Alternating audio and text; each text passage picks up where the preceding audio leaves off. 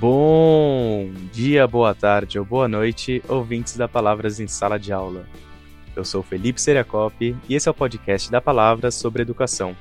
No episódio de hoje, vamos reproduzir a live Estudo do Meio Construindo Saberes, que ocorreu no dia 2 de agosto e contou com a presença de Arno Gottens, Júlio Schneider e Simone Afonso, e com mediação de Angélica Nakamura. Bate-papo vai abordar o estudo do meio, que trata-se de uma metodologia ativa e de um trabalho pedagógico coletivo, entrando em detalhes sobre as etapas e procedimentos de pesquisa, a interdisciplinaridade, o diálogo entre diferentes saberes, além da relação dessa metodologia com a formação continuada de professores na educação básica. Mas, antes de iniciar essa conversa, o Leandro vai trazer um comunicado importante para vocês. Então, Leandro, a palavra é sua. Olá, pessoal! Boa noite a todas e todos. Sejam bem-vindos ao Bate-Papo Estudo do Meio, Construindo Saberes.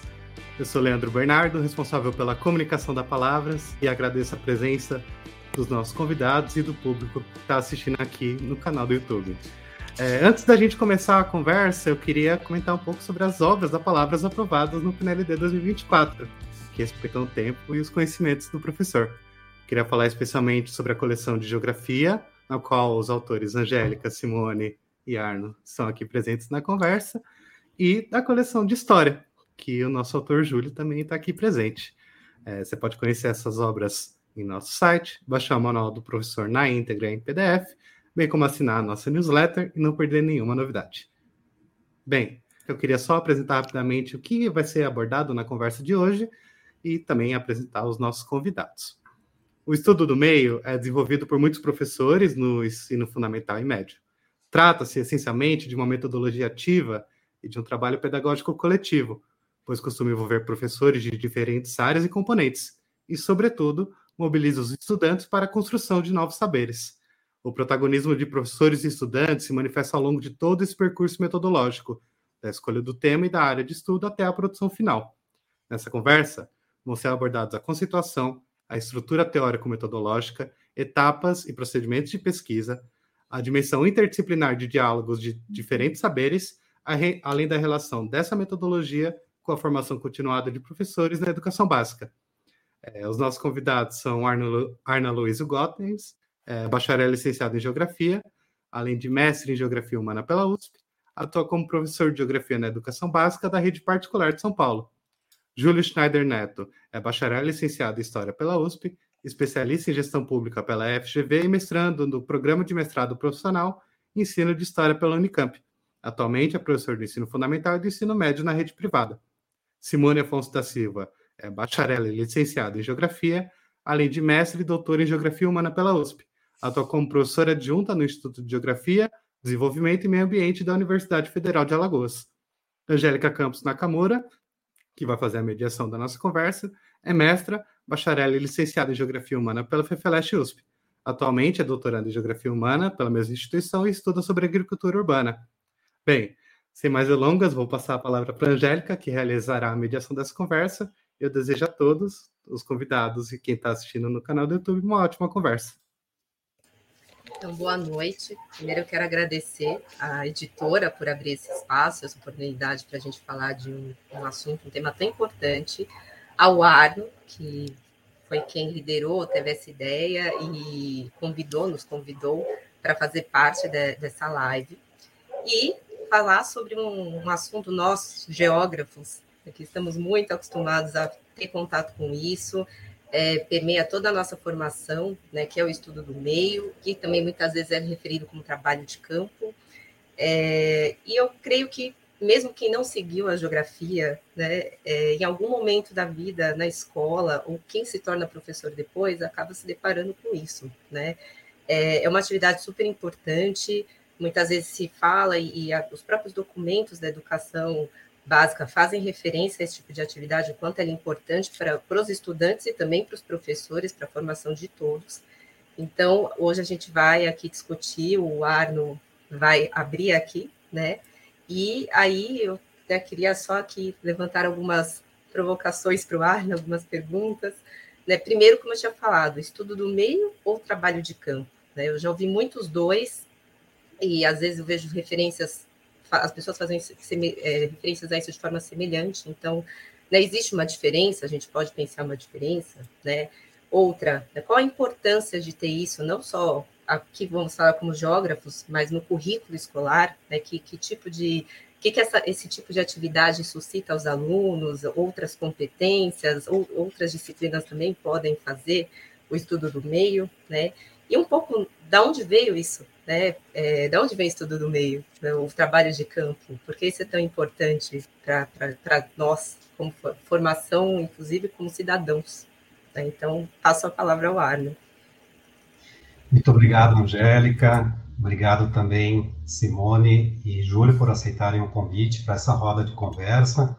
E a ideia aqui é essa mesmo, né?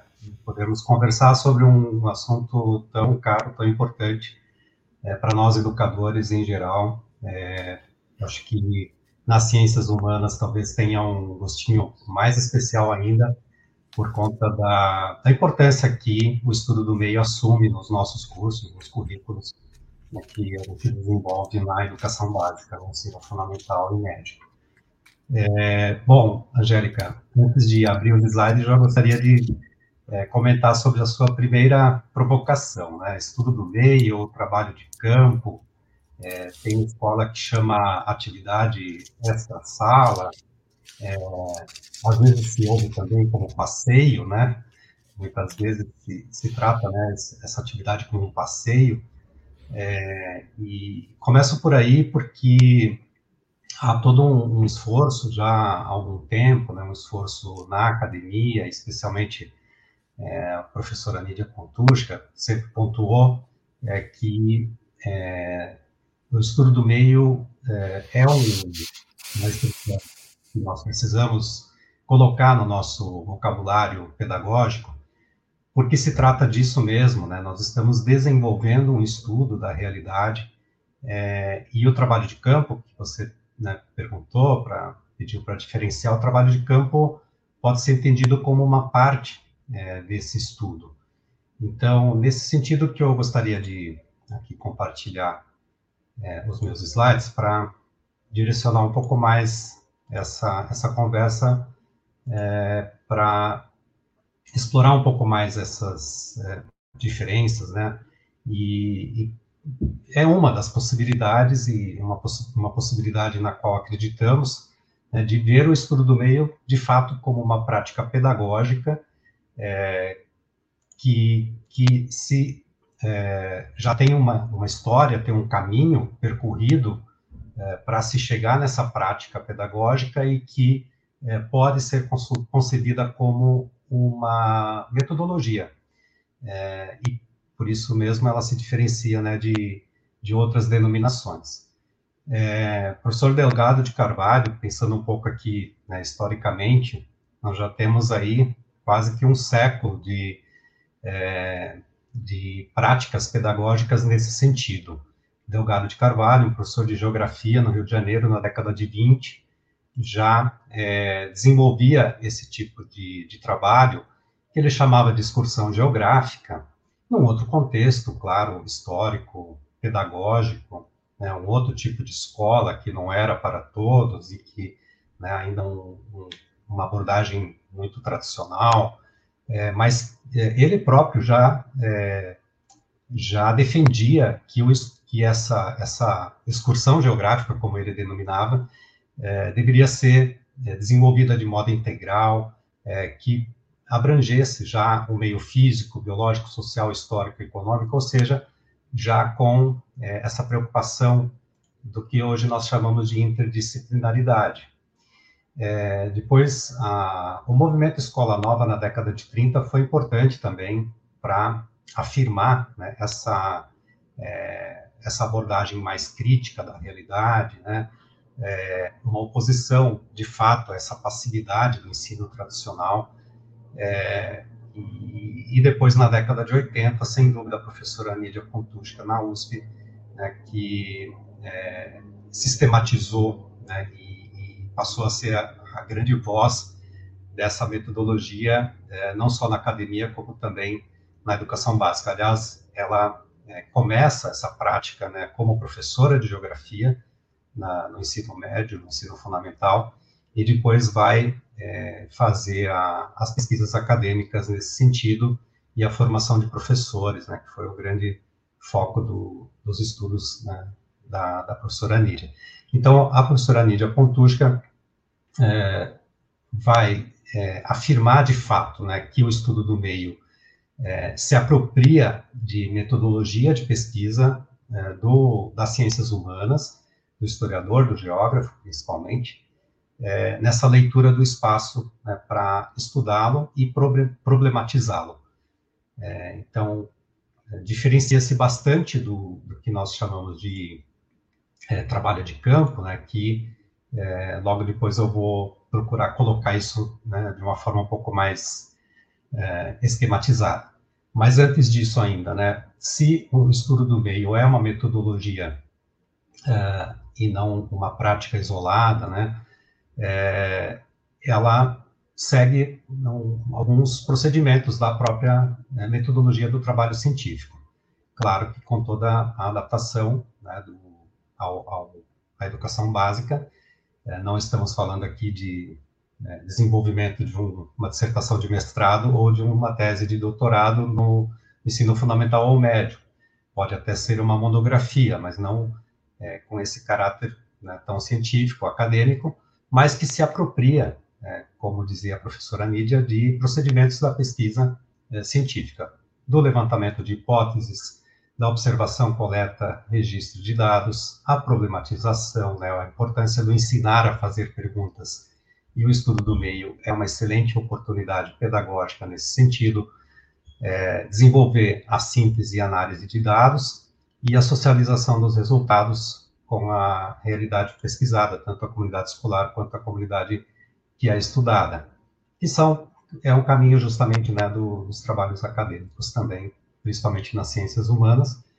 É, o estudo do meio proporciona essa é, interdisciplinaridade ou multidisciplinaridade, enfim, as diversas camadas dessa abordagem integrada da realidade, é, e é, ele simboliza na prática, né, nas escolas, um esforço permanente é, de, de fato, desenvolver pesquisa de construir saberes, né, que é justamente o, o subtítulo aqui da, da nossa conversa de hoje. É, ou seja, ir além da constatação, né, porque é, se investimos tanto né, para fazer um estudo extra-sala, para desenvolver trabalho de campo, todo o planejamento que isso requer, é, os esforços que são investidos e muitas vezes também recursos financeiros que, que a escola precisa é, buscar para viabilizar esse tipo de metodologia. É, então, é, vale né, ir além da constatação e, e buscar é, problematizar e, e, buscar também construir soluções para, problemas que são investigados, é, porque constatar apenas, né, fazer esse trabalho todo é, extra-sala, esse trabalho de campo e essa análise é, depois em sala novamente, para confirmar o que já foi estudado é, por outras, outros meios, é, não acabaria não acrescentando muito à, prática pedagógica.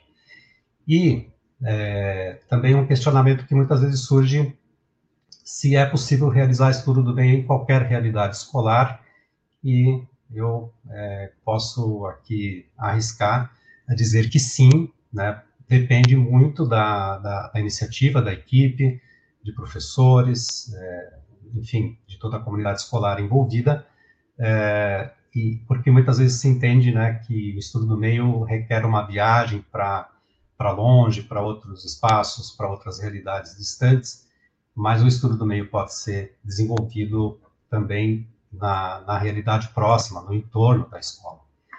Em relação ao currículo escolar, né, que a Angélica mencionou na sua fala inicial, é, é uma metodologia ativa, né, talvez uma das mais ativas, e que se aproxima é, ou possibilita o desenvolvimento de competências gerais da educação básica. Eu vou elencar aqui é, seis delas. Uh, essas três primeiras, é, já só observando né, os verbos, né, os comandos aqui de cada uma delas, é, valorizar e utilizar os conhecimentos historicamente constru construídos sobre o mundo físico, social, cultural, digital, é, exercitar a curiosidade intelectual. Né? Se o estudo do meio é pesquisa, é investigação, é problematização, então estamos desenvolvendo essa competência geral. Dois, né? É, da, exercitar a curiosidade intelectual. É, valorizar a diversidade de saberes e vivências culturais, né? quantas realidades diferentes daquela é, que o aluno é, está inserido, ou mesmo a própria realidade em que ele está inserido, mas com um novo olhar que ele vai poder observar é, ao desenvolver um estudo do meio. É a competência geral 6 que está é, sendo mobilizada. Ah, essas uh, três últimas das seis que eu, vou, que eu estou destacando, as competências 8, 9 e 10, já são mais de, da ordem né, socioemocional, é, porque conhecer-se, apreciar-se, cuidar de sua saúde física e emocional, é, exercitar a empatia, o diálogo, a resolução de conflitos e a cooperação, o agir pessoal e coletivamente com autonomia, responsabilidade, flexibilidade, resiliência, é, são competências que, né, para quem já participou de, do desenvolvimento de um estudo do meio, certamente já é, teve essa essa percepção de que são competências de fato desenvolvidas nesse, nessa metodologia. Bom, as etapas de um estudo do meio, como eu dizia no início, né, respondendo ao questionamento da Angélica, é, o trabalho de campo pode ser entendido, né, na nossa visão aqui, é entendido como uma das etapas, uma das partes dessa metodologia. É, então, que já começa no pré-campo, vou aqui só fazer uma breve introdução, porque a Simone vai é, aprofundar esses, é, essas diferenciações, esses aspectos mais adiante, principalmente em relação ao trabalho de campo. Mas o pré-campo já é todo o planejamento, as leituras que são feitas, o estudo da cartografia, da localização da área de estudo, é, o planejamento interdisciplinar, as atividades preparatórias que são necessárias, por exemplo, uma oficina de fotografia né? Se eu quero bons registros fotográficos em campo e depois usar essas fotografias para fazer, por exemplo, numa produção final, um ensaio fotográfico, é importante que os alunos tenham é, boas noções de fotografia. É, então, isso precisa fazer parte do pré-campo. O trabalho de campo em si, né, que, como eu disse, a Simone vai detalhar mais, mas envolve observação, registro, mas também é importante reservar um tempo momentos para vivenciar aquela realidade, para experienciar é, e não apenas né, só ficar é, no registro, né, nesse trabalho mais, mais duro né, da, do registro de dados. E no pós-campo tem toda a parte de sistematização e análise dos dados que foram levantados desde o pré-campo e durante o trabalho de campo, a elaboração do que se definiu né, como produto final, a socialização, a comunicação né, do, dos resultados dessa pesquisa e a avaliação desse percurso todo. Uh, em relação ao caderno de campo, é a Simone vai aprofundar essa conversa, mas algumas observações gerais eu queria deixar aqui para a gente pensar, é que esse registro em, loco é de extrema importância, faz parte dessa metodologia de pesquisa, a forma mais tradicional é o caderno de campo impresso, principalmente para alunos menores, né, do ensino fundamental, é, geralmente funciona melhor e, e ele tem a, a, potencialidade aí de reunir já orientações e materiais de referência, é, como procedimentos ou mapas para localização, é, uso de equipamentos e assim por diante. É, reservar espaços para anotações é importante no caderno de campo. É, se tem a possibilidade de usar recursos e dispositivos eletrônicos, eles são muito bem-vindos cada vez mais, né, fazem parte das pesquisas também. E, é, por fim, eu, eu, também queria deixar essa, essa reflexão do trabalho de campo sem caderno de campo. Também é possível, desde que faça parte né, dos objetivos e do planejamento, da, dependendo muito também da, do momento cognitivo, né, do, do, de quais alunos eu estou levando para um trabalho de campo. É, por exemplo, um terceiro ano de ensino médio, já tem experiências é, que eu conheço, né, que foram a campo sem fazer um, um, um caderno de campo, mas havia toda já uma preparação para essa observação, a vivência de fato dessa experiência em loco. Bom, é, vou encerrando por aqui para dar tempo para Simone e o Júlio também colocarem as suas experiências, as suas observações em relação a, a esse tema que nos é tão caro. Só queria finalizar dizendo, é, pelas palavras de Guimarães Rosa, que é, o estudo no meio remete justamente a, a essa ideia né, da travessia, né, que ele é um caminho a ser percorrido, né, e, e, nesse caminho que percorremos é que o real se revela e na sua complexidade.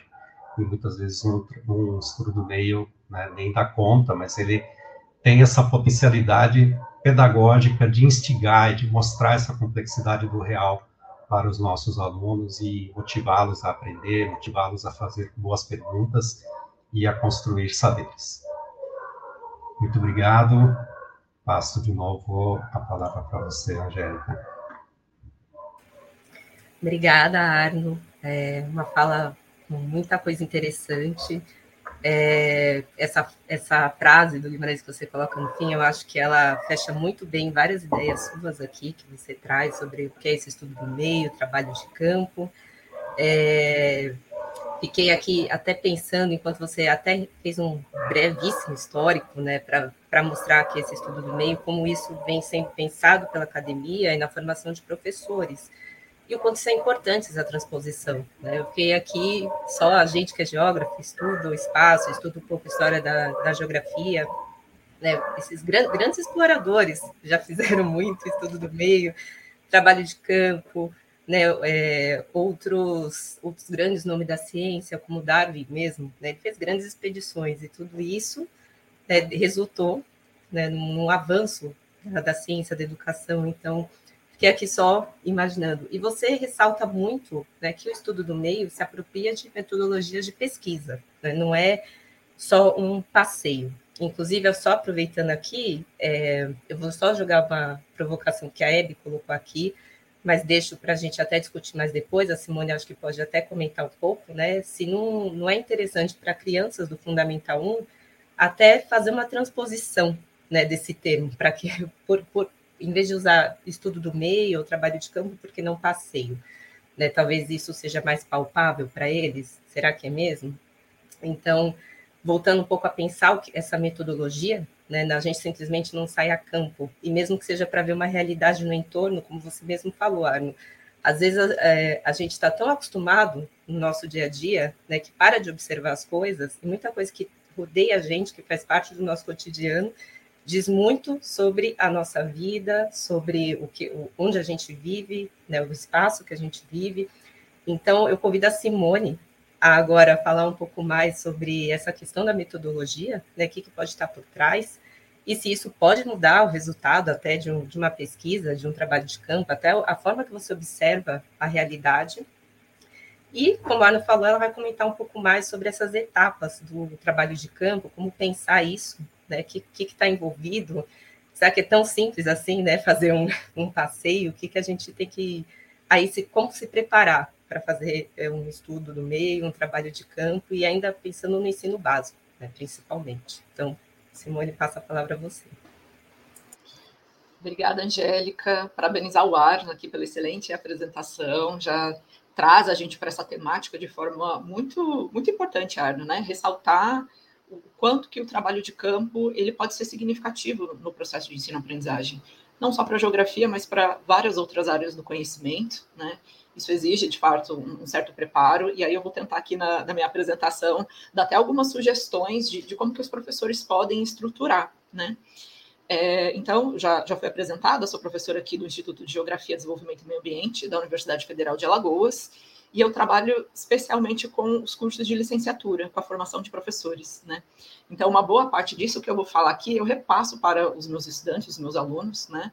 Até é, provoco eles a, a estruturar trabalhos de campus, né, nas escolas que eles dão aula, que eles trabalham, mesmo como projetos que podem ser, inclusive, interdisciplinares, né, e como já foi mencionado aqui, sou coautora da, da coleção Segue a Trilha Geografia, junto com o Arno e com a Angélica, né, mas também compartilhando essa experiência incrível de, de autoria de livros didáticos com o Júlio, que também é, faz parte aí da, da coleção de história.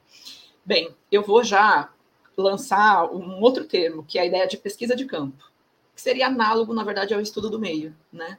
Porque entre estudo e pesquisa são palavras de, de fato que a gente pode pensar aí numa certa correspondência, mas justamente por conta dessas referências que a gente traz, né?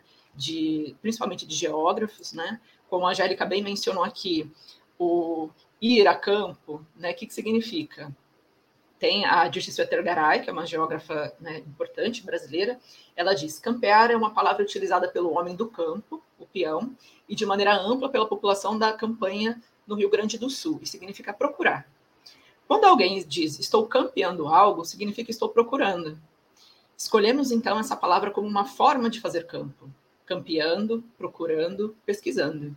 Se entendo campear como pesquisar, cabe dizer que pesquisa é busca. Né?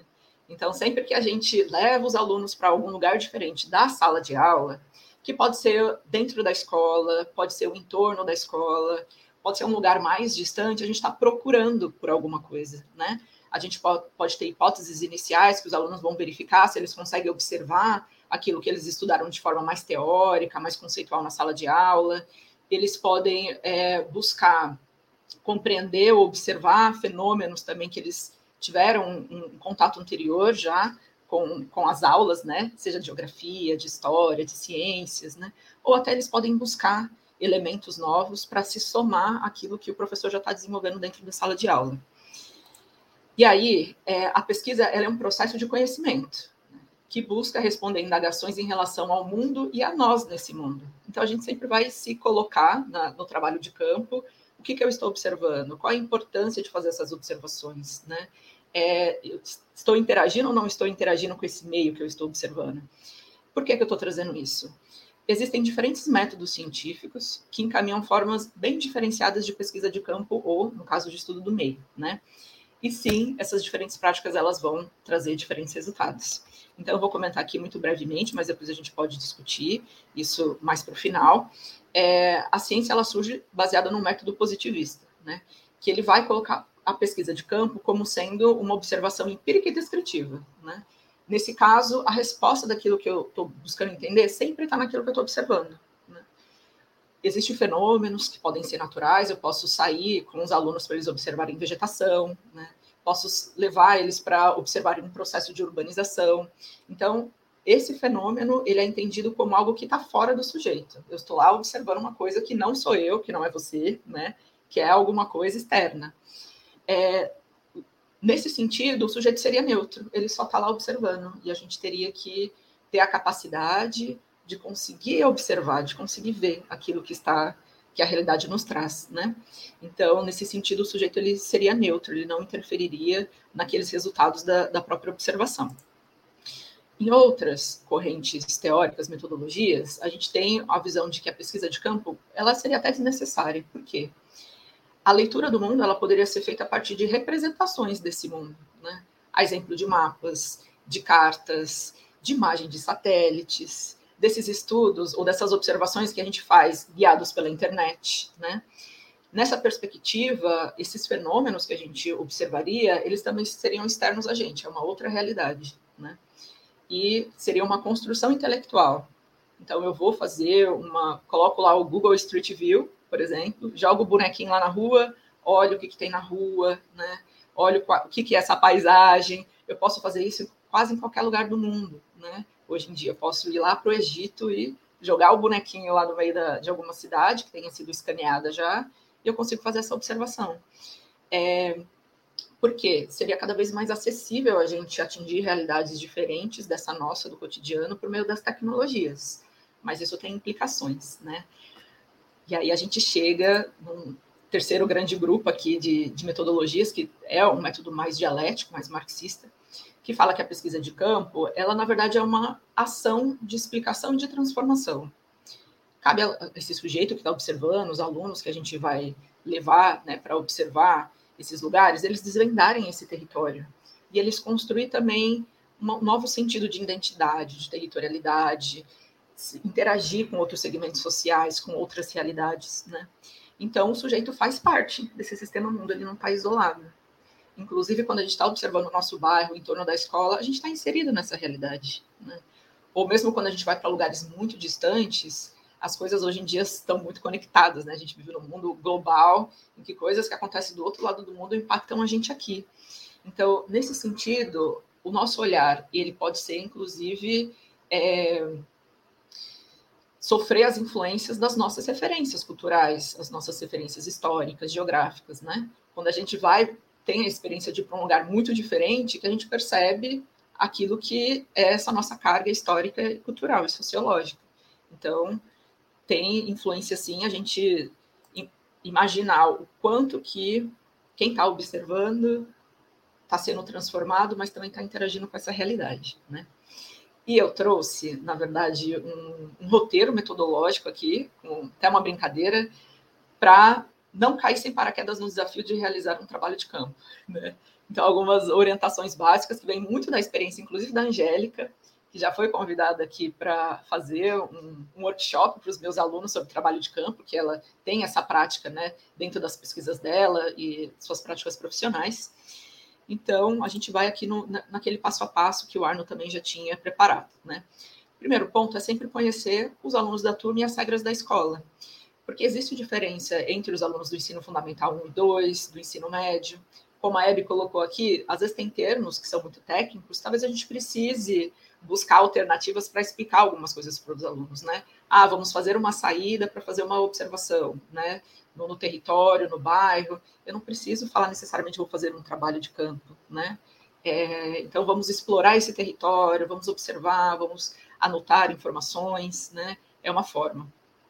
E também porque é, o, cada série, né? Conforme a gente vai avançando aí na, no currículo do ensino básico, tem um nível de autonomia e organização diferente, né? Como o Ardo mencionou, para os alunos do, do, terceiro ano, talvez eles ficarem mais soltos no campo, mas para os alunos mais do ensino fundamental 1 e 2, uma caderneta de campo ajuda eles a se organizarem. Mas se eles forem muito pequenininhos, talvez mais atrapalhe uma caderneta de campo, deles terem que parar toda hora para ficar anotando as coisas. Então é bom que o professor conheça como que é, é essa realidade da escola, dos alunos, a, a capacidade deles de interagir durante o campo, né? E lembrar que a maioria dos alunos são menores de 18 anos, então é importante sempre pedir autorização dos pais para sair da escola, né? Caso essas observações sejam feitas fora da escola. Se for algum campo dentro da escola, porque pode ter, tem escolas que têm um espaço razoável, bacana, tem uma área natural, tem um bosque, tem um jardim, isso pode ser usado, né? Também como uma estratégia. É preciso avisar a comunidade escolar, ver um dia, um horário que seja mais propício a fazer esse passeio mesmo na, nas áreas da escola, né? E também verificar se a escola tem algum procedimento, alguma restrição para realizar esse tipo de atividade, porque isso depende do projeto pedagógico da escola. É, e se for o caso, sensibilizar né, a coordenação, a direção, os colegas, para que isso seja cada vez mais, é, faça parte mais né, do, do cotidiano dos alunos. O segundo ponto é delimitar tema, objetivo e metodologia. Né? Então, conversar mesmo com os alunos. Por que é importante a gente fazer esse estudo do meio, fazer essa pesquisa de campo? Né? Qual é o objetivo da gente ter essa saída específica para fazer uma observação em loco? É, geralmente, o, esse estudo do meio, essa pesquisa de campo, ela parte de algum conteúdo que está sendo já estudado pelos alunos ali, né, no currículo. Mas é sempre bom verificar os próprios conhecimentos deles sobre esse tema, né, quais, quais são essas concepções já construídas, que vão ser úteis para nesse momento de, de estruturação da atividade, né? E a partir daí definir qual é o tipo de trabalho de campo que vai ser realizado e qual é a metodologia. A gente pode aplicar questionários, né, numa saída de campo, pode fazer entrevista com pessoas, pode fazer uma visita técnica que é, tem mais a ver com visitar um local só específico, geralmente fechado. Então, eu levar num museu, eu levar numa indústria para ver um processo produtivo, né, de uma propriedade rural para entender aquele processo tem muito mais a ver com uma visita técnica do que um trabalho de campo que a gente geral no campo, quando a gente fala de forma ampla, a gente visita vários lugares, tem um roteiro que a gente segue, né? Então, tem essas nuances. É, ou mesmo instruir os alunos à observação da paisagem. Essas tarefas, essas atividades, antes do campo, durante e depois, elas vão ser feitas em grupo, Vai ser individual? Já precisa conversar tudo isso com os alunos, né? Como que eles vão analisar os resultados que eles coletaram no campo, como que eles vão apresentar isso. É, então, faz parte mesmo desse momento anterior a fazer uma saída com os alunos, né? E aqui a gente chega no terceiro ponto, que é fazer um levantamento prévio de dados para conhecer essa área que vai ser visitada, né? Ou essa localidade. Então, observar qual é o perfil do público que vai ser abordado, que vai ser observado, buscar dados na internet sobre aquele território, né? Pode ser um local, um município, um estado, algum país diferente, quem sabe. Verificar a história, né? Esse processo de formação, quais são os principais fatos ali que interferem naquele tema que está sendo abordado também na, nessa saída, né? E ter isso, os alunos podem fazer esses levantamentos prévios, né? Inclusive, isso ser um projeto um pouco maior, mas precisa ter cuidado com fonte. E aí é aquele momento que a gente vai é, orientar para buscar fontes confiáveis, institutos né, com, com dados oficiais, sites de notícias de, de, veículos já conhecidos. Ah, professora, mas é, eu vi uma informação aqui no Facebook, no Instagram. Tá, é um perfil verificado, né? É, é realmente de, de, de, alguma autoridade, alguma instituição, pode ser usado como fonte, por que não? E a partir dessas informações prévias que os alunos levantam, é, definir quais são os, os pontos mesmos que serão visitados, qual vai ser esse roteiro né, do, do, meu trabalho de campo, se vai ser um local só, ter já esse contato com o local ou pessoa que vai receber o grupo de alunos com o professor, né? porque a gente imagina, não, eu vou visitar aquele ponto, mas a gente precisa ter noção se aquele dia vai estar aberto, aquela hora, se tem pessoas já preparadas para receber os estudantes, né? É, isso facilita muito para quando a gente chegar no, no momento, né? E a preparação do campo em si, ler e estudar essas informações tão prévias que, que foram coletadas, ter um conhecimento específico sobre esses locais ou as pessoas que vão ser entrevistadas, por exemplo, para entrar em contato antes, confirmar essa entrevista, essa visita. Vamos supor que a gente vai levar o aluno para visitar uma indústria, que ele está aprendendo ali né, os setores econômicos. Né? Tá, tem alguém que pode receber, que pode explicar, fazer uma visita guiada ali na, nas instalações, qual área pode, qual não pode ser visitada, que tipo de informação eles podem prestar, né? Então, tudo isso o professor ele precisa ter esse contato prévio com os locais que vão ser visitados para ele já ter uma noção do, do, que ele vai encontrar lá, né? Repassar com os alunos esse passo a passo de como o campo vai ser realizado, quais são os pontos, o que vai fazer em cada ponto, né? E sobre a metodologia, já é necessário elaborar previamente roteiro de entrevista, questionário, que lá na hora a gente vai aplicar, né? Então, já precisa ter uma preparação prévia. E definir também esse conteúdo da, das visitas técnicas, orientar os alunos para observar a paisagem. Como o Arno mencionou, às vezes fazer ali um, um treino básico de fotografia, né, de técnica de entrevista, como abordar uma pessoa, como fazer perguntas, né, é interação mesmo, porque muitas vezes eles não, não têm essa experiência, né, não estão preparados. E também já orientá-los sobre os equipamentos que são necessários para eles levarem caneta, se vai ter bloco de notas, um caderno de campo, celular para tirar foto, um carregador, né? Dependendo da, do quanto tempo dure, às vezes pode passar em algum lugar e recarregar.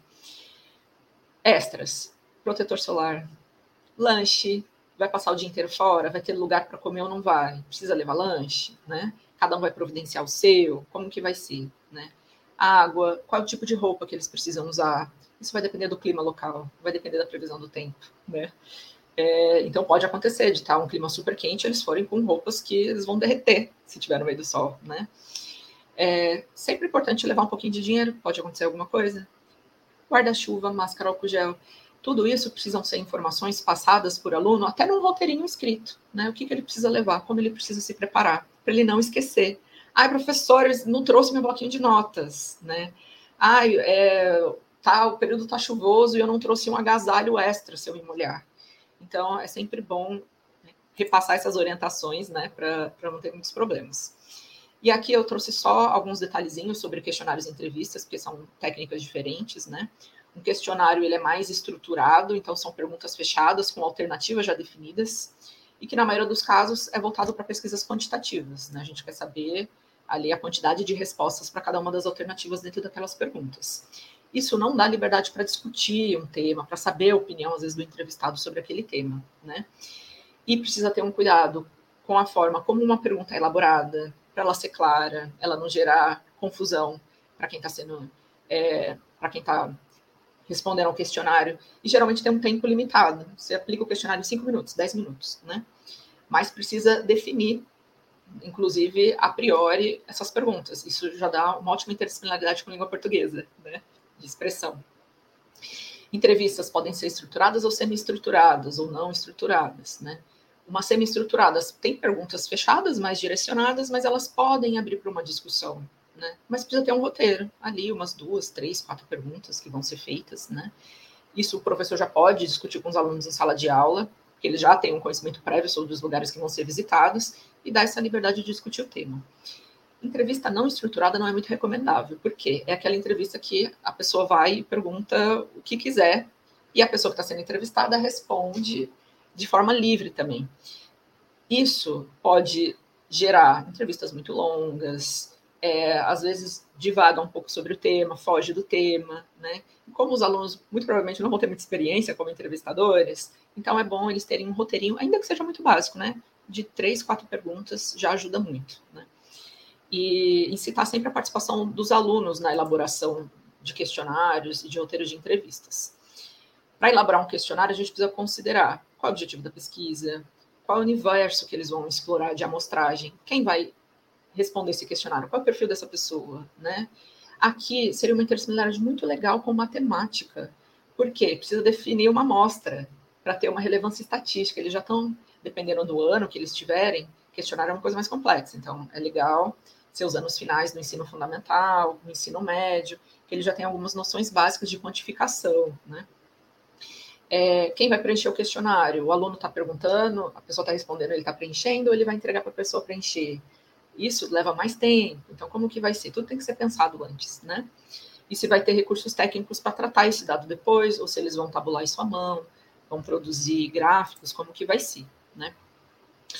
Para o professor, é importante verificar quantos alunos vão participar dessa atividade, né, para saber se vai ter transporte para todo mundo, se isso não exige outros professores para ajudar, uma equipe um pouco maior, se tem alunos com necessidades especiais ou alunos com algum problema de saúde, que seja alérgico, que tenha restrição alimentar, para dar conta se, se acontecer alguma coisa, né? Vai parar para almoçar em algum lugar. O aluno é alérgico a determinados alimentos, então precisa já conhecer o perfil dos alunos que vão para campo. No geral, algumas, alunas, algumas escolas têm essas informações, outras não. Então, é necessário pedir para os pais preencherem algum formulário, algum questionário, quando eles forem autorizar o aluno a sair para campo, identificando se eles têm alguma restrição, né? Ou mesmo se eles estão tomando algum medicamento com horário, para o professor lembrar para ele não esquecer de tomar durante o campo, né? Então, tem coisas importantes aí a pensar. É, e também é possível a gente organizar os alunos em grupo e eleger um representante ou um monitor que ajude a organizar né, o, esse conjunto todo ao longo da atividade. Né? Eles conseguem ali evitar dispersão, né? porque eles têm ali uma relação mais próxima entre eles, então ajuda. Uma da, da, das possibilidades é o professor fazer um pré-campo. É ele sozinho antes visitar esses lugares para conhecer e saber como é. Né? Não é sempre necessário, mas se ele não conhece ainda os lugares, pode ser bem importante para ele definir é, como que é esse local, é aberto, é fechado, é muito ou pouco movimentado, tem algum risco para os estudantes, né? Se o lugar está preparado para receber a quantidade de estudantes que ele pretende levar, se tem infraestrutura, se tem banheiro, área para alimentação, se eles forem fazer uma parada para lanche, por exemplo, né? Se tem algum funcionário específico para receber o grupo, qual é a distância da escola desses lugares, ou desses vários lugares que, que vão ser percorridos, né? Qual é o tipo de transporte? Precisa parar no meio do caminho? É muito longe? Tem algum lugar no meio do caminho para parar, para ir no banheiro, para comer? Né? A gente tem que pensar em tudo isso quando está saindo com os alunos, porque surgem essas demandas, né? Ao longo do campo. Já vou finalizar. Temos a realização do campo em si, dá muito mais trabalho preparado que fazer, tá? O campo. Já adianto que a maior parte da apresentação foi sobre como se preparar. É, todos os alunos têm autorização para participar? Confere. Né? Reforça que trabalho de campo não é passeio, no sentido de passeio como lazer. Né? Mas, se for o caso do, do, dos mais pequenos, vamos fazer um passeio para explorar um lugar, para conhecer, para usa outras expressões, né? Mas no sentido de que não é um passeio só para se divertir, mas é para observar, para eles aprenderem alguma coisa, né? Todos os alunos estão participando durante o campo. É bom ter algumas estratégias para evitar que eles se dispersem, estar tá sempre atento com eles para ninguém se perder, né? Os monitores podem ajudar nessa tarefa também. Caso o trabalho ele seja realizado por conta própria pelos alunos, porque não é obrigatório um campo sempre ter um professor e sair todos os alunos juntos a gente pode ter estratégias de que eles façam levantamento de campo no bairro onde eles moram, nos lugares onde eles frequentam, tragam essas informações para a escola e aí a gente vai analisar essas informações em conjunto, né? Então, existem várias formas de fazer. A gente está focando aqui com o professor saindo com os alunos e coordenando tudo isso, mas não é necessário, né? E caso isso seja feito por conta própria, repassar para ele essas preparações, os cuidados que ele tem que ter, né? Até para salvaguardar a, a própria segurança e integridade física deles também, para eles não se colocarem em risco. Caso sejam feitas entrevistas, se a gente está levando os alunos para algum lugar ou mesmo individualmente, eles certificarem, essa pessoa permitiu né, é, ser gravada, tirar foto, realizar uma eventual divulgação dessas informações, verificar também nos locais que são visitados se pode tirar foto daquele local. Tem museu, por exemplo, que não pode tirar foto dentro do museu, é proibido, né? É, então a gente precisa, de fato, se cercar de todas as, as precauções para evitar problemas. E aí eu lembro bem da Angélica falando isso para os meus alunos, e se não sair como previsto, que muita coisa pode acontecer, né? O tempo, condições climáticas. Ah, eu vou levar eles para um lugar aberto, está chovendo, né? Ah, eu vou levar eles para um, visitar um lugar específico, entrei em contato com a pessoa para confirmar, ela não está me respondendo. Chegar lá está fechado, o que, que eu faço, né? é, pode ter muitos problemas. É sempre bom ter um plano B. Que outro lugar poderia ser visitado? Porque a gente já mobilizou né, os alunos, eles já estão ali a postos, né? Então, às vezes, ter alguma alternativa de um lugar fechado, um lugar que não precisa de um agendamento prévio, é, e que a gente possa desenvolver alguma outra atividade, é válido. Mesmo que a gente tenha que mudar, às vezes, o objetivo daquele campo, ou remarcar esse campo para uma outra oportunidade. Mas não desperdiçar o momento, porque às vezes a gente está ali com um ônibus, um ônibus alugado, né? autorização dos alunos para sair. E é bom até avisar isso para os pais: olha, se não der certo dessa maneira, a gente tem uma outra possibilidade que é visitar esse outro lugar, né? Para eles autorizarem também, a gente não levar os alunos sem, sem ter esse aval dos pais. No pós-campo, né? Retomar esses, o tema, os objetivos dessa saída. Nem sempre todos os dados que eles vão coletar no campo eles vão usar para esses produtos finais. E é normal, a pesquisa é assim, né? E a gente vai ensinando eles essas estratégias de pesquisa. Por outro lado, eles podem descobrir informações né, no campo que não estavam previstas. Isso pode ser utilizado. Né? Então, por isso que é bom ter esse momento de trabalhar, os dados são coletados em campo com os alunos e perceber um pouco aquilo que não estava previsto, mas que é importante, né? É, inclusive, retomar aquilo que tinha sido proposto originalmente do que eles vão apresentar como produto.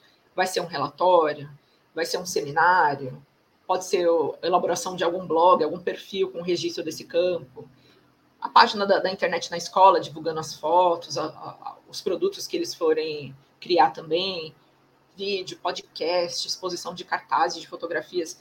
É um, mar de possibilidades esses produtos finais que podem ser gerados, né? E aí a divulgação desses dados e conclusões seriam esses produtos finais feitos pelos alunos com os resultados da, dessa desse estudo do meio, nessa né, pesquisa de campo. As conclusões, elas podem ser discutidas e devem ser discutidas em sala de aula, principalmente se os alunos, eles imaginavam aqueles resultados, aquele produto final, era o que eles estavam prevendo, né? O objetivo original foi alcançado, ele foi modificado no caminho, teve mudanças, o que, que trouxeram de positivo e negativo essas mudanças, né? E aí fazer uma avaliação da atividade e uma autoavaliação dos alunos também sobre essa atividade. É, então, espero que esse roteiro breve possa ajudar aos professores que ainda não se aventuraram nos estudos do meio a se encorajar, né? E é um pouco trabalhoso, sim, mas tem um, impacto na, na, formação dos alunos incrível, e mesmo na experiência do professor, né? Dele se apropriar também de, desse entorno, desses lugares, a interatividade que ele cria com os alunos, a relação que ele cria com os alunos é uma coisa incrível. Então, finalizo aqui a minha apresentação. Já peço desculpas, porque eu acho que eu passei do horário. Então, Simone, eu agradeço essa explicação super detalhada. Teve até comentários aqui no chat que, que dá até um medinho participar de, da organização de uma atividade como essa, né? Mas acho que vale ressaltar que você foi procurou detalhar ao máximo né, o que pode envolver essa preparação, é, até para quem está escutando, é, para justamente né, evitar, às vezes, algum problema, alguma decepção no caminho, né, tentar ao máximo fazer com que essa atividade dê certo, porque também você está responsável ali, ou que vá um grupo de professores responsável por um grupo de alunos, né? Muitas vezes também menores de idade. Então, agra agradeço essa explanação, né? E, e aí, até agora eu vou convidar o Júlio, porque só falamos geógrafos por enquanto, né? E claro que acho que a gente acaba sempre falando mais sobre estudo do meio, trabalho de campo, porque isso é, é totalmente vinculado à nossa formação, à nossa área, e necessário, porque afinal estamos, estudamos o espaço, o espaço geográfico. Mas com certeza, né, pelas falas do Arno, já da Simone, acho que dá para perceber o quanto é importante para qualquer disciplina. E é, se potencializa mais essa atividade se tiver participação realmente de outros professores de outras áreas, porque cada um vai conseguir, inclusive, a ver, direcionar né? O que pode ser interessante, que observar e que trabalhar dentro da minha disciplina e fazer justamente isso, um grande trabalho interdisciplinar, transdisciplinar, como o Arno já levantou na fala. Então, o Júlio aqui agora, né, convido ele para trazer, inclusive, a visão de alguém que é de história, e aí o que eu gostaria até de, de pedir para o Júlio é também ele, como historiador, como ele vê o trabalho de campo, como ele vê o estudo do meio, porque acho que até aqui as falas foram muito voltadas né, de quem está na geografia e discute muito isso e lê sobre isso. Então, Júlio, passo a palavra a você e convido a você também trazer, a, compartilhar conosco as suas experiências como professor também. Bom, boa noite, gente. É, espero que todos estejam bem.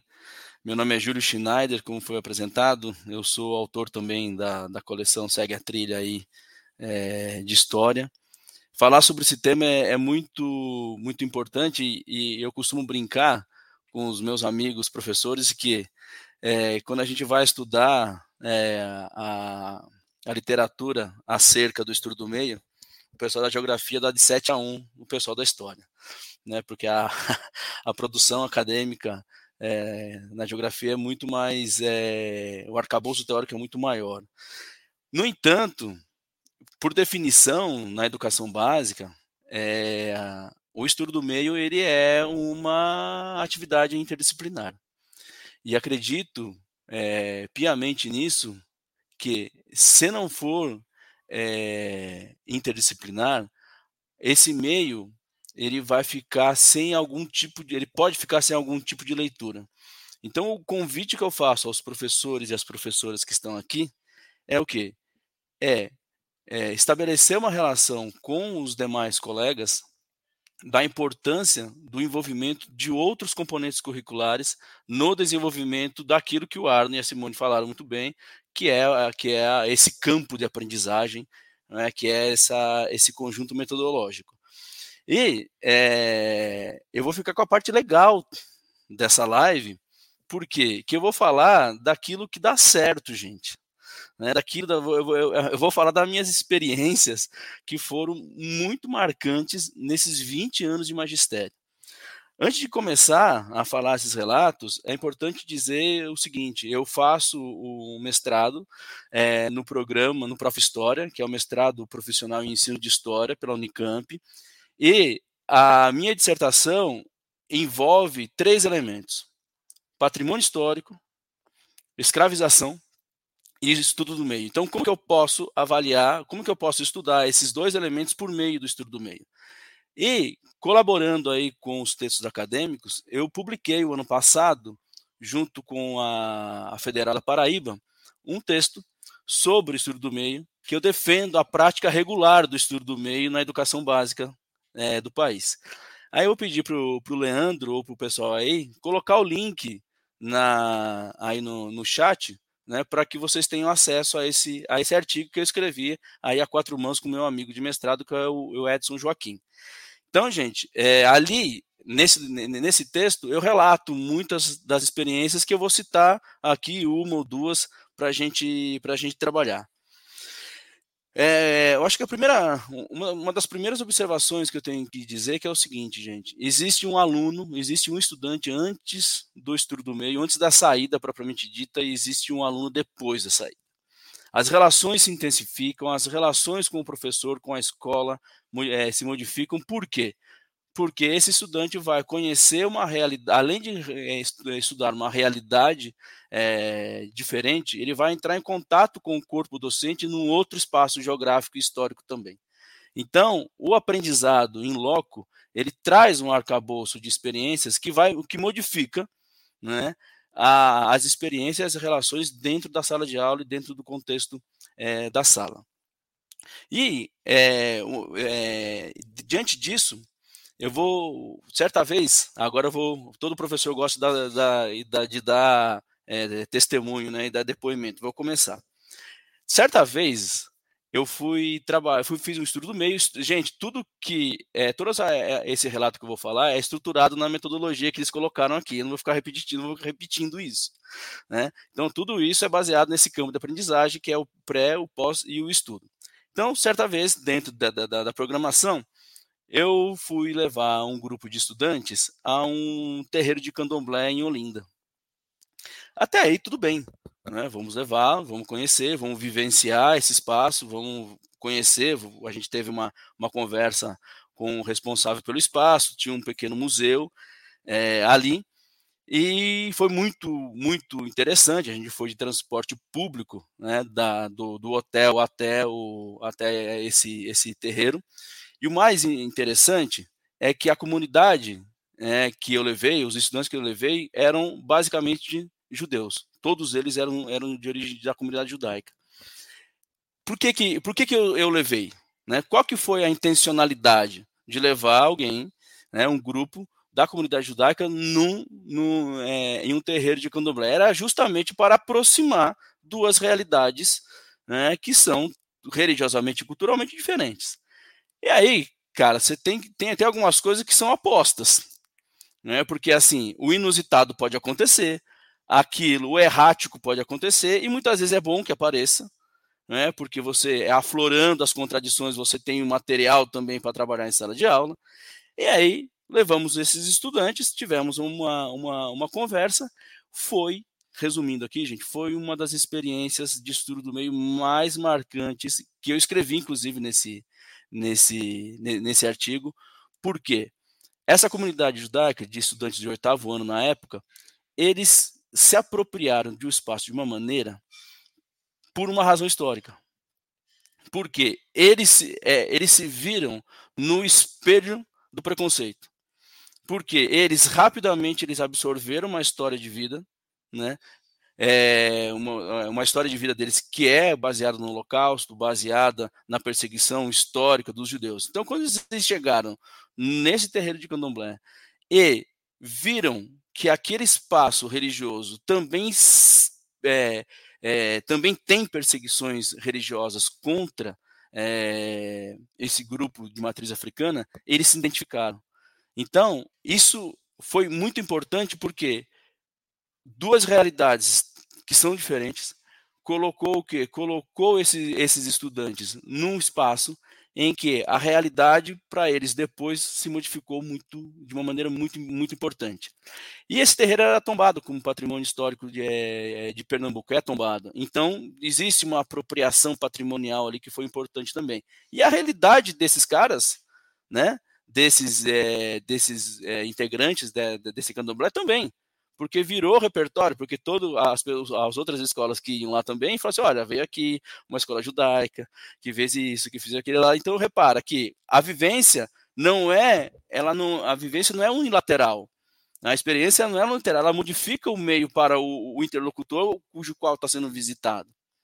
E esse mesmo grupo né, teve uma experiência muito marcante, que a gente fez uma oficina de maracatu, também em Olinda, em que chegou um, estava tudo programado, voltaram nesse campo de aprendizagem que vocês falaram, do pré, do, do, do, pós, é, da vivência e do, e do pós, que era assim, eles tinham que fazer uma oficina de maracatu, eles fizeram lá o um ensaio com, com os instrumentos, eles fizeram o cortejo do maracatu, e, tava, e, uma das atividades era o quê? Os professores saíam, não é? Eles se reuniam em pequenos grupos, né? Então, assim, tinha lá uma, uma, uma jovem que era do Maracatu, que fez uma pequena reunião com é, os estudantes da minha escola. E aí o que aconteceu? Os professores se afastaram. E nesse afastamento, as contradições da idade, que também eram todos da mesma idade, se foi posta. Porque ali virou uma conversa horizontal de um público que não tem socialmente é, proximidade com, a, com os estudantes que eu levei, mas haviam problemas que eram geracionais. E esses problemas geracionais foram estabelecidos no meio. Pergunta: será que há a possibilidade desses dois exemplos que eu dei de, de ser em outro lugar que não seja a vivência do meio? Que não seja a visita em loco? Não é? E aí os relatórios das minhas alunas, principalmente, era assim: professor, já era noite, assim, já era quase 10 horas, 11 horas da noite. Professor, elas vão pegar o transporte público ainda para ir embora. Então, assim, que não era uma realidade posta para os meus estudantes, que era pegar um transporte público. Então, assim, repara como isso, né, voltando na, na, na minha análise, como, como isso modifica a, o visitante né, e aquele que está sendo é, visitado, certo? Muito bem, gente. É, Além disso, eu quero é, mostrar uma experiência que a, a, a, é, escola é muito dinâmica, né, gente? Certa vez eu, tava, eu trabalhava numa escola em que aparecia o, o, o grupo de estudantes, os grupos de professores tinham programado uma, um estudo do meio no PETAR. PETAR é um é o Parque Estadual Alto do, do Ribeira aqui na, no estado de São Paulo, né, que tem um conjunto espeleológico de cavernas muito interessante. Aí a agência contratada chegou assim: então, gente, é, a gente pode fazer a visita num quilombo antes de chegar no Petar. E eu estava nessa reunião, eu falei assim, opa, vamos. No entanto, gente, né? É... No entanto, o que aconteceu? Eu não tinha preparado isso, porque assim, foi um convite ali de última hora. Mas a minha resposta foi imediata, a gente vai. Né? Eu falei rapidamente para os alunos que a gente ia fazer uma visita e estava programado no curso trabalhar com a temática da escravização. E aí o que eu fiz, gente? Eu só, eu só não, eu inverti a, a, a forma metodológica. Aquilo que era o meio, né, virou um pré um, pré-estudo, uma coleta de informações, uma, um estudo prévio de campo para o que? Trabalhar com a escravização em sala de aula. Então, repara, eu não rompi a estrutura metodológica de campo de aprendizagem. Eu apenas o quê? Eu inverti. Por quê? Eu não ia perder essa oportunidade de levar os meus alunos naquele momento, no oitavo ano, numa das, uma das fases, uma das faixas etárias mais sensíveis que nós já tivemos, né, de viver essa experiência. Então, assim, quando nós temos a ancoragem desse campo de aprendizagem, a gente pode também flexibilizar. Não, não é um rompimento, mas uma flexibilização dentro desse campo. Então, para os professores, né, que talvez aí, nossa, é tanta coisa para é, é para organizar, é tanta coisa para fazer, sim, gente, sim, é muita coisa. Mas as experiências, né, e as formas, é, as experiências e os relatos dos estudantes e a vivência nesse estudo do meio é muito positiva, né? O ganho não só lá na frente, mas para esses estudantes é sempre é, é, é muito importante, ok? É, uma outra coisa que eu quero falar também é o seguinte: é, um outro tema, que é essa vivência que eu tenho de professor pesquisador de estudo do meio, que é da educação básica, principalmente. Nesse projeto que eu, que eu, que eu desenvolvo aqui na cidade onde eu moro, vinculando aqueles três itens que eu falei, né? Por meio do estudo do meio, eu quero, eu trabalho com a escravização e trabalho com, com o patrimônio.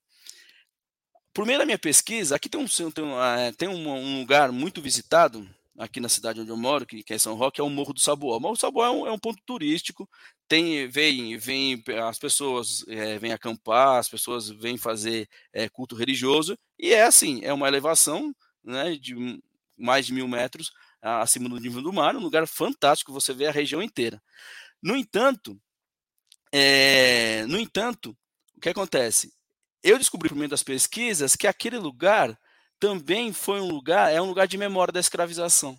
Porque ali tá, era ali era um lugar de esconderijo de armas, que em que em 1854 a, o que havia um plano de uma insurreição aqui em São Roque e os líderes guardaram esses, essa, esse armamento nesse Morro do Saboó. Eu fui para esse lugar duas vezes como, visit, como visitante. A primeira vez como turista convencional, sem saber antes da minha pesquisa. Recentemente eu fui, né, como, como, como pesquisador e já sabendo dessa informação. A visão que você tem né, é outra. Então, assim, esse território, que ele é geográfico, ele é formado de várias camadas de tempo. Da escravização, né, da imigração, da contemporaneidade, e esse tempo é histórico. Então, se tem uma, se tem uma aproximação que a história e a geografia, né, pegando aqui os nossos colegas, se aproxima, é o meio. É, é o estudo do meio, porque voltando, o território ele é geográfico e o, e o, território é o quê? Nada mais, nada mais é, né? Que é ótimo, né? É o quê? É o acúmulo desse tempo, certo?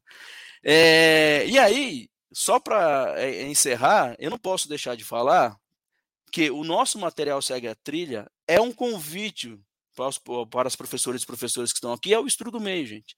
Se você pega, principalmente os projetos finais, é, convido ao, aos professores aqui a pegarem, principalmente o material do oitavo ano, os projetos finais, a, todo final de unidade tem um projeto final que encerra a unidade. Então, ali você vai perceber que nesse projeto final é quando você percebe a composição das atividades, a composição das atividades é um convite ao estudo do meio. Especialmente no caso do oitavo ano, da última, que é o projeto final número 8, em que a proposta é que esses estudantes eles façam uma pesquisa de campo no entorno da escola, dentro da escola, ou seja, no seu bairro, e tentem fazer, né, vinculado aí talvez a um museu específico, que é o Museu da Pessoa, uma, uma musealização de esses sujeitos históricos que vivem em torno dessa, é, dessa comunidade ou que frequentam essa escola.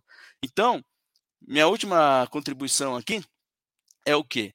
É pedir para os, os, professores, para as professores olharem o nosso material e perceberem o quanto ele é o que? Ele é um convite para o estudo do meio.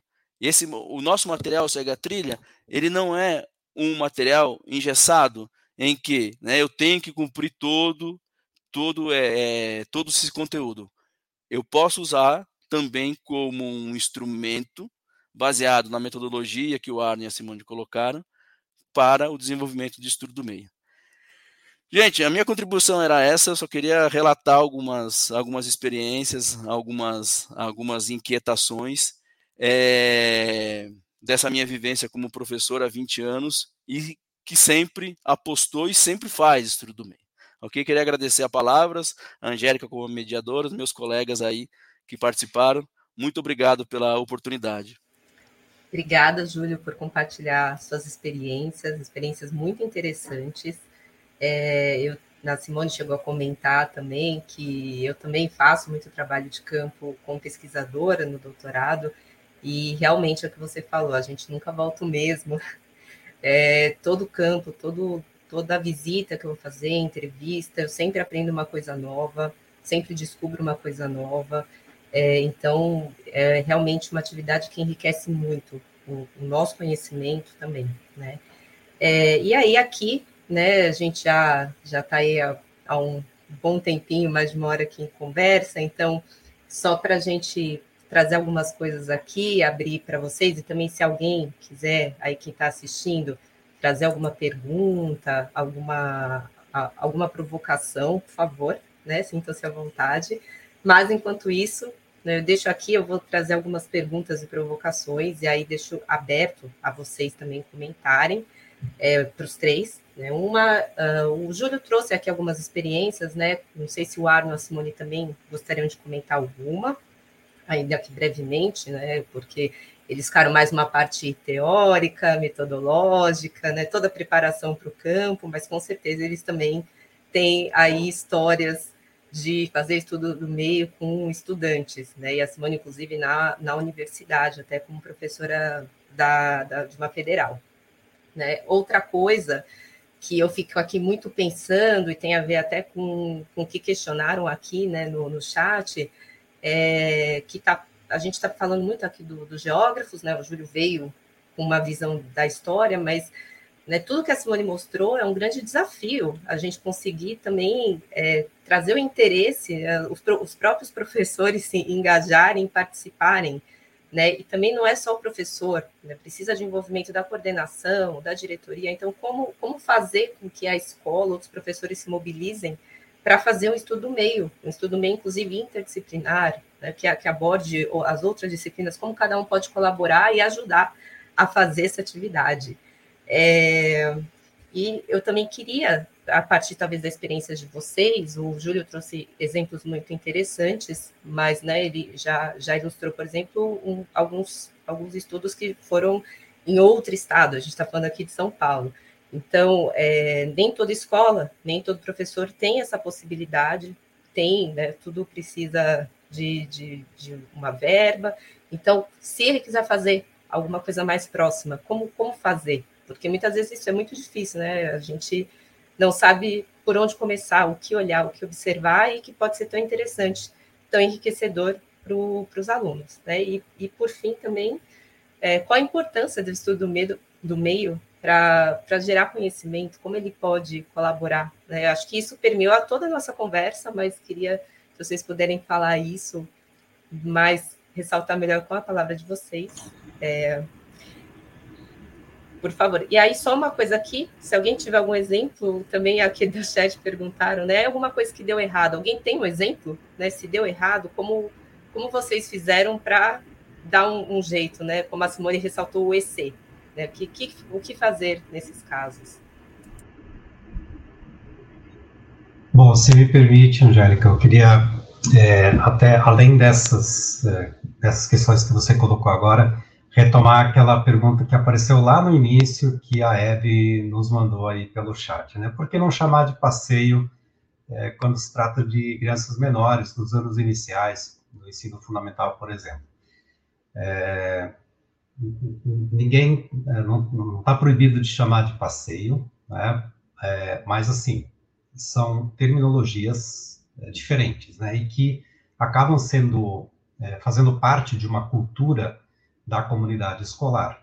Então, se eu chamo de passeio é, lá no, nos, nos, anos iniciais, a tendência né, de ser usado esse termo até o final do ensino médio é muito grande né, porque já se incorpora essa denominação e que não tem exatamente ou necessariamente o caráter de pesquisa, né, de estudo, de investigação da realidade, que é o que nós estamos defendendo aqui. Uh, mas é claro que é, e a gente também não pode é, não pode desmerecer, né, e, e, e não, não, considerar a capacidade da, das crianças, né, que se isso faz parte da cultura escolar, chamar de estudo do meio, que tem uma saída de campo, um trabalho de campo, uh, não podemos subestimar também as crianças pequenas uh, nessa absorção dessa terminologia. Em relação a, a favorecer né, e construir essa coletividade que a Angélica nos colocou, é, tanto na interdisciplinaridade, né, e nessa adesão de professores e o apoio da gestão, é, é, o estudo do meio é essencialmente um trabalho coletivo, né? Como a Simone colocou, são muitas, de fato, são muitas ações necessárias e para um professor só, por mais idealista né, e boa vontade que ele tenha, muitas vezes se torna muito é, uma sobrecarga mesmo diante de tantas atribuições que o professor já tem é, e demandas. Mas é, eu tenho certeza que quando há um ou dois professores motivados e têm a clareza dos objetivos que eles querem propor, é, iniciando essa conversa na equipe pedagógica, a tendência é de que esse trabalho é, se amplie cada vez mais e, e, e, a própria gestão passe a apoiar, mesmo que no início ela tenha alguma resistência. Porque, afinal de contas, um bom gestor quer ver a sua equipe unida, né, trabalhando juntos, quer ver é, os alunos engajados nos projetos, quer ver a escola sendo reconhecida pelo papel que ela exerce na comunidade, é, e o estudo do meio propicia exatamente isso, ou tem essa potencialidade é, para oferecer isso. Né? Se vai dar certo ou não, justamente depende desse trabalho coletivo do envolvimento de todos. Uh, e aí eu, eu finalizo, né, passo a palavra para os colegas, mas em relação à construção de conhecimentos está vinculado a esse processo. É, nós não podemos é, é, nos, nos, limitar a pensar é, o conhecimento como o, nos moldes acadêmicos, né, na construção de, de novas teorias e, e de conceitos. É, construir saberes talvez seja justamente a, a, o conceito mais adequado para a educação básica, né, porque nesse processo de pesquisa se ressignificam conhecimentos, conteúdos escolares, conceitos é, dentro da, da investigação que os alunos fazem junto com os professores, é, e isso é conhecimento, né, isso é um saber novo que está sendo gerado. E daí a importância também de ter essa é, sistematização dos conteúdos, dos, melhor, dos saberes, dos conhecimentos que são gerados, é, para que se tenha um registro dentro da, da, escola e que se passe também a, a, avançar nessa construção de saberes ano a ano, né, é, ao invés de repetir sempre né, o mesmo processo todos os anos. Então, isso é, é mudar de fato a cultura né, escolar que, que se busca por meio dessa metodologia. Ótimo, Arno. Eu já estou pensando aqui em várias coisas que você mencionou agora, para até fazer alguns ganchos importantes. É, isso da, da, geração de conhecimento, o Júlio já deixou muito claro, até nas experiências dele, o quanto que o campo ele traz o um novo, ele traz descobertas, né? Isso sempre vai ampliar a visão do aluno, não só sobre aquele território que está sendo explorado, né, na, nesse trabalho de campo, nesse estudo do meio, mas na, nas suas competências socioemocionais, né, na sua forma de se relacionar consigo, com o outro, com o mundo. Então, é uma construção ampla de saberes, de fato, né? E assim, o, o, campo ele não precisa ser só uma verificação de dados ou de teorias que a gente vê na escola. Ele pode ter essa característica de vamos conhecer mais, vamos explorar, né? É, vamos ver na, na prática como as coisas funcionam, né? E a partir disso também incluir temas, tópicos novos que foram observados no campo, que a gente ainda nem discutiu na sala de aula. Qual é o problema? Nenhum, né? Ele tem essa característica. Se a gente pensar o que eram ah, as grandes expedições geográficas, né, de séculos passados, elas tinham esse caráter de buscar o desconhecido, inclusive. Não era ir enxergar na realidade aquilo que eu já sei, mas e conhecer algo que ah, por a, algum motivo ainda não se, se conhece, né, de forma ampla. Então, nesse sentido, eu acho que tem uma capacidade muito grande no pré-campo, os estudos iniciais que se fazem, durante o campo, né, essas observações, essas trocas de experiências, no pós-campo, todo esse conteúdo que os alunos vão gerar, os produtos. Então, é um encadeamento aí de, de geração de, de saberes em vários níveis, né, em várias competências também, que eu acho que é muito interessante. Por isso que é uma metodologia de ensino muito interessante, né?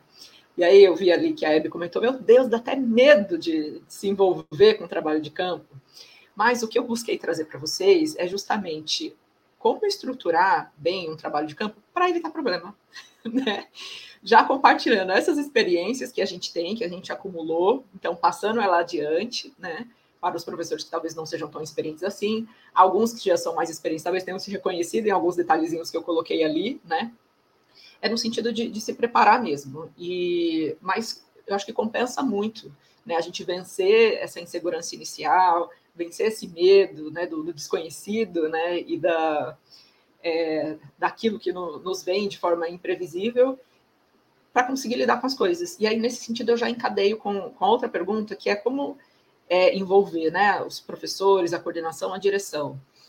É, eu acho que quanto mais bem estruturado a gente levar uma proposta, maior a probabilidade dela ser aceita, né? E de da gente ter esse apoio da coordenação, da direção e o envolvimento dos outros professores também. É, embora dê, dê, um certo trabalho a gente estruturar um campo, é, quando a gente tem essa essa preparação de falar, olha, a proposta é essa, a gente vai fazer isso, isso, isso, isso, dessa, dessa maneira, né? Esse nível de organização que a gente precisa ter para estruturar, ele já dá uma confiança muito maior naquilo que a gente quer fazer para a gente, enquanto professor que está ali responsável pelos alunos, né? E na própria escola, da nossa capacidade de fazer aquilo dar certo, né? É, e aí, esse envolvimento de outros professores passa um pouco por é, eles terem também essa experiência, né? De, de poder estar ali com os alunos, de poder desenvolver as suas próprias tarefas atividades. Talvez um caminho seja começar com campos menores, mais próximos da escola, né? E aí, gradativamente, a gente vai ampliando né, essas distâncias e a complexidade do campo em si. Então, já pegando a, a, outra pergunta, que é como fazer campo em locais próximos, isso pode partir de caminhadas que eu saio da escola e vou no entorno da escola, né? Porque não são todos os alunos que moram super perto da escola, tem alguns que vão de transporte, transporte escolar, ou mesmo transporte privado, e não conhecem essas imediações. E mesmo os que conhecem, quando a gente está né, num, num, trabalho de campo, a nossa observação ela é mais focada. Né? Então, é sempre bom definir qual é o objetivo, qual é o tema, o que, que a gente vai observar. Aquilo que às vezes passa, a gente passa ali no dia a dia e nem percebe, num trabalho de campo a gente tem um olhar diferente. A gente parou para observar, para analisar, para trocar impressões com os colegas. Às vezes o professor dá alguma explicação sobre aquilo que a gente está vendo, coloca num outro contexto. Isso ganha um significado novo mesmo para quem já conhece a área. Né? Então, é, roteiros menores com caminhadas próximas da escola acho que são interessantes. Né? E como eu tinha mencionado, compartilhando aqui uma experiência que foi uh, uma, uma proposição, proposição da Angélica também, é, eu já fiz trabalho de campo aqui com os alunos da universidade, mas agora a gente está trabalhando com um projeto numa escola de educação ambiental, que eles estão dentro de uma área de proteção ambiental, né? então uma unidade de conservação. Só que os alunos não conhecem direito, porque uh, o meio de transporte é muito ruim, eles vão de transporte escolar para a escola, que pega alunos da região inteira, que é a única escola que tem por ali. É, então, eles não conhecem muito o entorno. E aí, uma das proposições da escola é: vamos fazer trabalho de campo com os alunos. Aí tem o problema do recurso, né? É uma escola pública, a gente não tem recurso para alugar um ônibus, levar todo mundo. Aí, uma, uma da, da, das alternativas foi: vamos pedir para os próprios alunos, a gente organiza eles por bairros, porque tem alguns que moram em bairros em comum, e eles fazem levantamentos no dia a dia deles. Quando eles vão, sei lá, para o mercado, o trajeto que eles fazem para a escola, as áreas que eles costumam frequentar, a própria rua. E aí eles fazem esses levantamentos de foto, de vídeo, de descrição da paisagem. E aí a gente leva tudo isso para a escola e compartilha com os demais, que não têm esse acesso direto a essas outras áreas. Né? Então é uma forma de, do levantamento de campo, ele não depender ali de uma saída, se não tiver um, uma estrutura, um recurso necessário, mas que os alunos eles compartilhem as suas experiências e a sua visão sobre o próprio território junto com os colegas. E aí a gente discutindo essas estratégias, né? O que a gente, inclusive, vai formular com eles. O que de mais importante eles acham que precisa ser observado no bairro, né?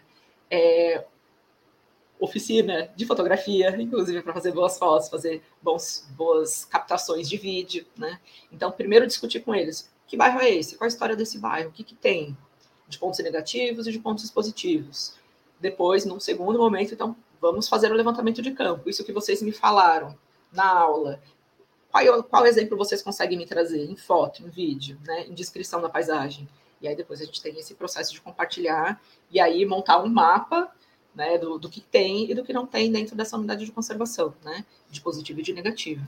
Então, é uma forma também de cada um pegar esse espaço mais seu do cotidiano, dessa vida diária, e trazer para dentro da sala de aula e compartilhando aquilo que ele conhece também com os colegas, né? É uma forma bem interessante de fazer esse campo em locais próximos, nesse caso não seria necessariamente o da escola, mas dos bairros que os alunos vivem, né?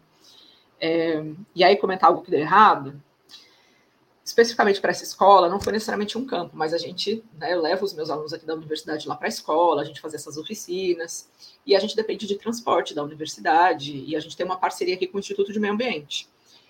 É, teve um, uma determinada situação em que eu tinha uma quantidade de alunos maior do que o que cabia na van que foi disponibilizada. O que, que eu faço? Vou deixar metade dos alunos? Não, né? O que eu fiz? Paguei Uber para eles irem, sabe? É, porque os meus alunos também não têm condições deles pagarem, né? Então lá vai, ai meu Deus do céu, vamos. É próximo, são 30 quilômetros de, de distância, mas ainda assim eu tive que pagar dois Ubers para uma parte dos alunos chegarem lá e desenvolver essa atividade na escola, ida e volta, né? Mas deu certo. E eles ficaram super é, envolvidos também com a escola. É uma, até uma forma né, de envolver a universidade com a escola, né? romper um pouco essa barreira do que é, nossa, acadêmico, científico, o que, que acontece na escola. Né? É, então, mas eu sei que muitas coisas podem dar errado, mas a gente tem. A maioria dos campos deram tudo certo, tá? Não fiquem tão preocupados assim. E as coisas que deram errado, a maioria delas muito contornáveis, então é, essa importância da gente estruturar e planejar bem as coisas, né? Bem, passo agora a palavra para o Júlio. Muito bem, gente. É, eu quero eu quero voltar aqui na acho que falar da produção de conhecimento acho que foi o meu relato né? eu acho que eu acho que não, não, eu não vou for, eu não vou por esse lado mas eu queria retomar aqui é, uma coisa que uma ação uma fala do Arno aqui que ele falou assim que o trabalho o trabalho do estudo meio para além de ser disciplinar interdisciplinar ele é coletivo porque tem que envolver outros elementos da, da é, é, da comunidade escolar enfim e além indo ao encontro indo ao encontro disso, é, para além de ser interdisciplinar, de ser coletivo, se tem uma ação pedagógica, né, uma metodologia pedagógica, um campo de aprendizagem é, que condiz com a democracia, é o estudo do meio. Nessa pesquisa que eu estou fazendo, é, eu reparei, eu fiz um, O Arno começou a fazer um histórico ali. É, se a gente avança nesse histórico, a gente vai perceber que o auge né, da, da produção, seja acadêmica ou seja de experiências de estudo do meio, se dão em dois momentos no Brasil. Por volta de mais ou menos 60, é, da década de 50 e 60, onde você tem assim, uma amplitude democrática no país, principalmente com, a, com as escolas vocacionais aqui na, no estado de São Paulo. E depois aquilo que o Arno, o Arno falou, com na, na, na década de, de 80 com o processo de redemocratização do país, principalmente com as experiências do Paulo Freire à frente da Secretaria de Estado e Educação da cidade de São Paulo. E durante a ditadura militar, ou ditadura civil-militar, os estudos do meio foram proibidos, gente. O AI-5 proibiu as saídas pedagógicas. Então, defender o estudo do meio como uma ação pedagógica de um campo de aprendizagem é, é no limite, ou de uma maneira mais é, superficial, defender o ambiente democrático. Por quê? Num, em, em governos de exceção, você não pode fazer ações coletivas, você não pode fazer, teoricamente, ações disciplinares, você não pode questionar. Você não pode visitar o meio e indagar o que está acontecendo ali. E, além disso, né, isso, isso para mim é muito importante. Defender a democracia eu acho que é importante em todos os momentos. É, e isso, isso foi revelador para mim. Uma coisa que eu faço há 20 anos, mas isso nunca tinha sido tão revelador para mim no, no, como aconteceu nesse ano, inclusive.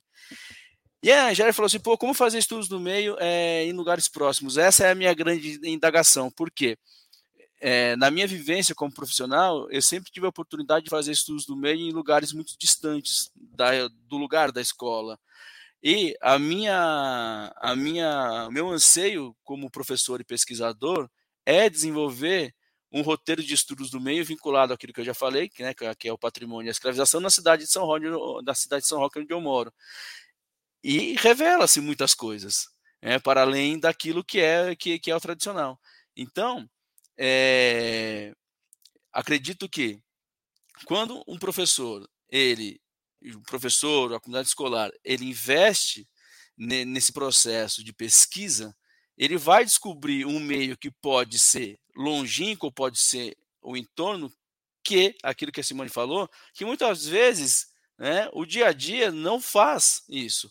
Porque se o estudo do meio tem uma metodologia, tem um, é um campo de aprendizagem, é por meio dele que eu vou investigar. Não vai ser no cotidiano do dia a dia que eu vou fazer isso. Né? Então, acho que é isso, gente. É, é, não, o que, que, deu errado? Cara, eu, eu, vocês estão falando, eu estou tentando lembrar aqui das minhas experiências, que são inúmeras, é, daquilo que deu errado, mas eu não consigo, eu não vejo nenhum exemplo de fato. Eu lembro de muita chuva, né, de ter que ficar esperando a chuva é, sair, mas aí pega dois ou três alunos que viram no hall que tinha que levar capa de chuva, né? E daí dois ou três e o resto não levou. Então é, tem esses, é, é, é, não é nem que deu errado, esses perrengues, né? Eu acho que é, que é mais nesse, é, nesse sentido. E se der errado, eu acho, eu, eu tenho uma frase comigo que eu levo os estudos do meio. A exceção a gente resolve na exceção, sabe? Se deu, se deu alguma coisa errada, na excepcionalidade a gente tenta resolver ali, porque pode acontecer coisas excepcionais, como já aconteceram, de um menino quebrar a perna, de um menino passar mal, aquilo que a Simone falou, às vezes o cara não sabe que é que, que é tem uma alergia, o cara meu, tem que mandar o cara embora, seja a 30 quilômetros, seja, né, 2 mil quilômetros de distância, enfim. Mas como, como que você opera na excepcionalidade dentro da sala de aula? Né, nas, nas, nas quatro linhas, um aluno passou mal ali na sua frente. Você não tem, olha, não vamos fazer isso, vamos fazer isso. Existe um protocolo de saúde. Esse protocolo de saúde também vale para o estudo do meia. É, eu acho que a gente tem que desamarrar mesmo. E quando a Simone mostra né, todo é, é, esse passo a passo é, da, do pré, do, do, do, estudo e do pós, é sensacional, porque não, isso não mostra um excesso de trabalho na minha visão, mostra o quê? Uma organização de um trabalho que deve ser executado e que a gente sabe, como professor, o quanto a gente trabalha. Eu acho que é isso, gente. Bem, eu quero agradecer aos três agora para finalizar, né? A gente já está aqui chegando no limite do nosso tempo.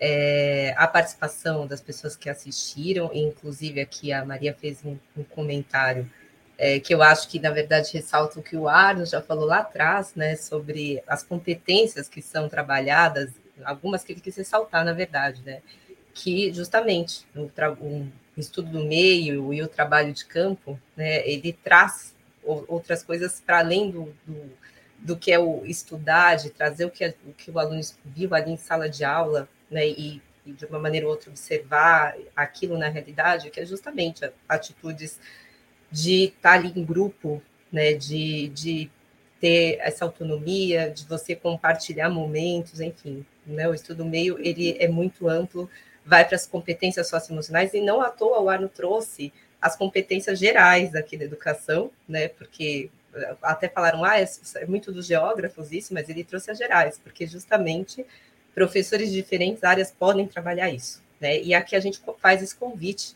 para que né, todo mundo se envolva mais, não deixe só para geografia, mas é uma atividade que é importante mesmo para a escola, para os professores, para a comunidade escolar de uma maneira geral. Então, eu quero agradecer né, a, a, editora por abrir esse espaço, é, ao Arno, mais uma vez, pela, pela ideia de fazer essa live e me chamar aqui para mediar a Simone e o Júlio para participarem e compartilharem tudo que eles sabem também. E é isso. Acho que boa noite para todos nós aqui, né? E quem sabe até uma próxima live aí pela frente.